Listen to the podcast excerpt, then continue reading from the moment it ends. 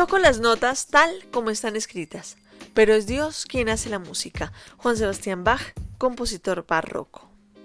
Buenos días, buenas tardes y buenas noches a quienes hoy disfrutan la música de una manera diferente.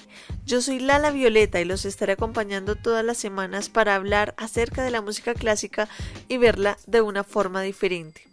Antes de comenzar quiero agradecer por todos los mensajes que me han llegado tanto a mi correo electrónico como a mis redes sociales.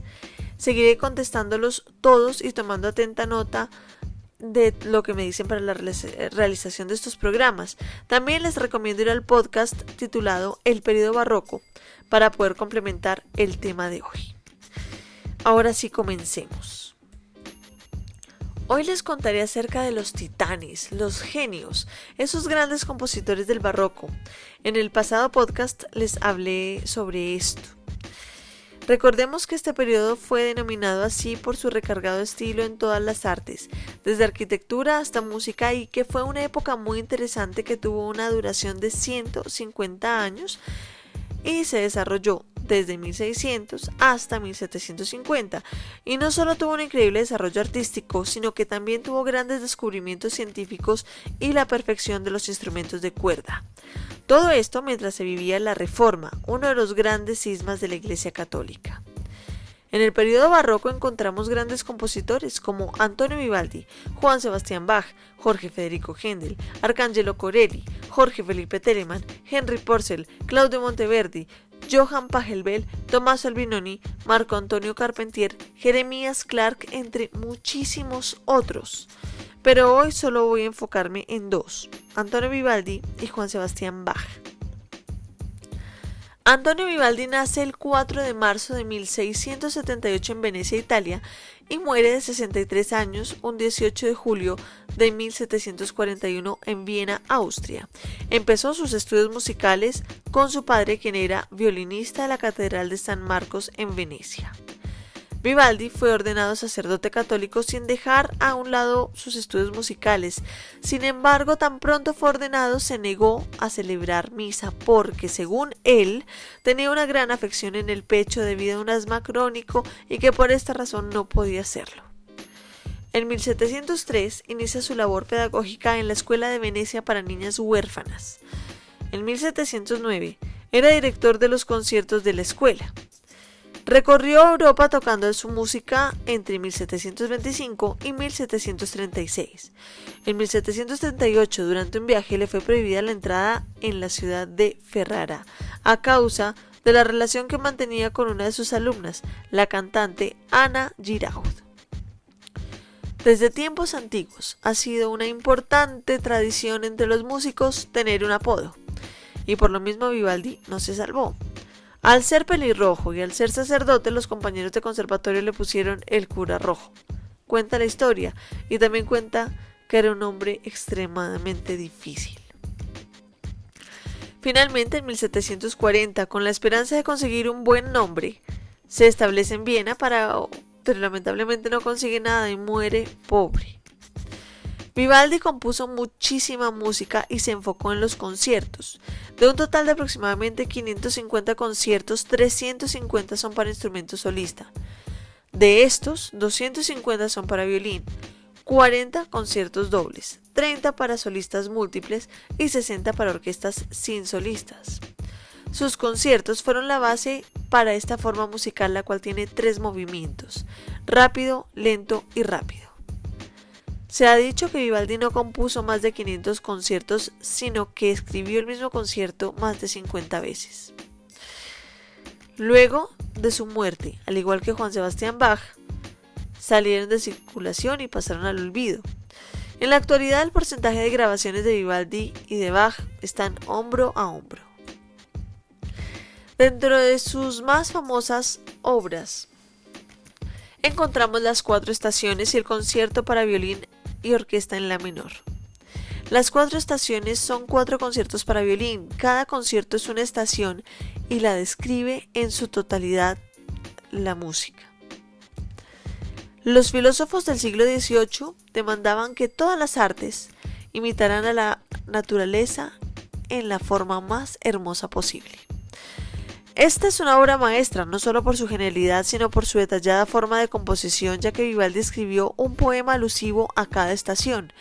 Dentro de la partitura incluyó puntos específicos en donde deben leerse estos hermosos versos. Un ejemplo de esto lo podemos ver de esta manera. Primavera. La primavera ha llegado y las aves la saludan con alegres cantos, y al mismo tiempo los arroyos corren suavemente, murmurándole al aliento de las suaves brisas. Entonces el cielo se cubre de negro y aparecen el trueno y el relámpago. Después que la tormenta se ha aquietado, vuelven los pajarillos con sus cantos armoniosos. Este pasaje eh, tiene tres violines solistas y es el canto de tres aves que saludan gozosas a la primavera. Ninfas y pastores danzan al sonido festivo de la flauta del pastor bajo el amado cielo de primavera, desplegando en todo su brillo. Al final, una danza de pastores sugiere a las gaitas. Con esto termino este breve resumen de la vida de Antonio Vivaldi. Y seguimos con el segundo titán, Juan Sebastián Bach, quien nació el 21 de marzo de 1685 en Eisenach, Alemania, y muere con 65, 65 años en Leipzig, Alemania. Nació en una familia de músicos de siete generaciones, es decir, estaba destinado a tener esta profesión. Tuvo una niñez muy feliz y muy segura en donde su padre, al igual que Mozart, fue su primer maestro y le enseñó a tocar el instrumento, pero a los 10 años la vida dio un giro inesperado. Cuando sus padres murieron cada uno con un año de diferencia. En esa época los niños huérfanos eran abandonados, sin embargo, Juan Sebastián tuvo la suerte de ser adoptado por su hermano mayor, Juan Christopher quien era organista y alumno de Johann Pachelbel, compositor del famoso canon. Su hermano le enseñó a tocar el teclado y a los 15 años le consiguió su primer trabajo, el de organista en un coro de iglesia. A lo largo de su vida siempre tuvo este tipo de trabajos. Más adelante, en 1717, la tragedia se apodera nuevamente de su familia con la muerte de un tío, quien al morir le dejó una herencia y con esta pudo casarse con su amada prima María Bárbara Bach. Su felicidad dio fruto en siete ocasiones. En 1720 la tragedia aparece nuevamente con la repentina muerte de su esposa. Juan Sebastián Bach ya tenía 35 años y no quería ser un padre soltero. Es así como un año después contrae matrimonio con Ana Magdalena Wilke, quien era una joven culta y de espíritu musical, y también copista, lo que hacía que pudiera trabajar en conjunto. De esta unión nacieron 13 hijos más, de los cuales cuatro fueron reconocidos compositores. Juan Sebastián Bach era luterano. Dedicó con piedad su música a Dios. Sus obras compuestas para órgano se consideran como las más grandes jamás escritas, y sus partitas para violín aún son un desafío para los violinistas. A pesar de ser contemporáneo de Händel, nunca se conocieron. Ciego los últimos años de su vida, sin embargo, siguió componiendo. Fue operado por el oculista inglés John Taylor, quien también había operado con incompetencia las cataratas de Händel. Todo parece indicar que esta cirugía no salió bien y que esto pudo apresurar su muerte. Con su muerte finaliza el periodo barroco.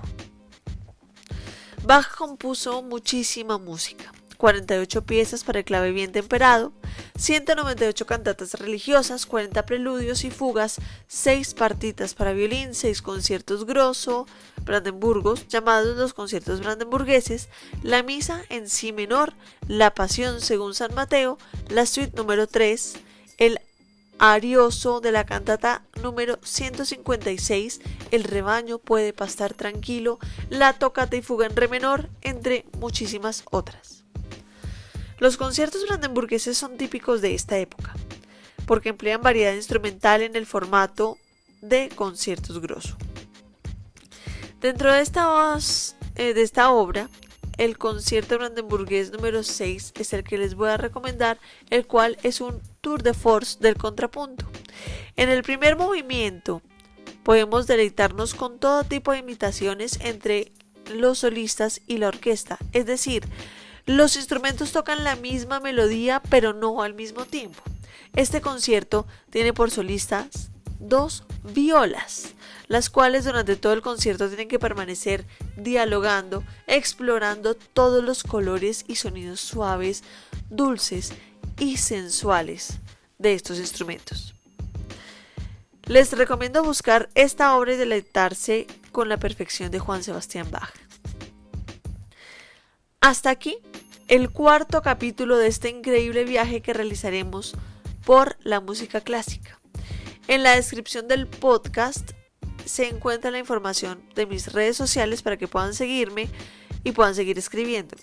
Recuerden que pueden encontrarme en redes como Lala Violeta con doble T E P o pueden escribirme al correo lalavioletaep.gmail.com en donde contestaré todas sus inquietudes. Les habló Lala Violeta y recuerden que tenemos una cita con la historia de la música todos los domingos. Y no se les olvide, la música es la más bella y honesta expresión del alma. Chao, chao.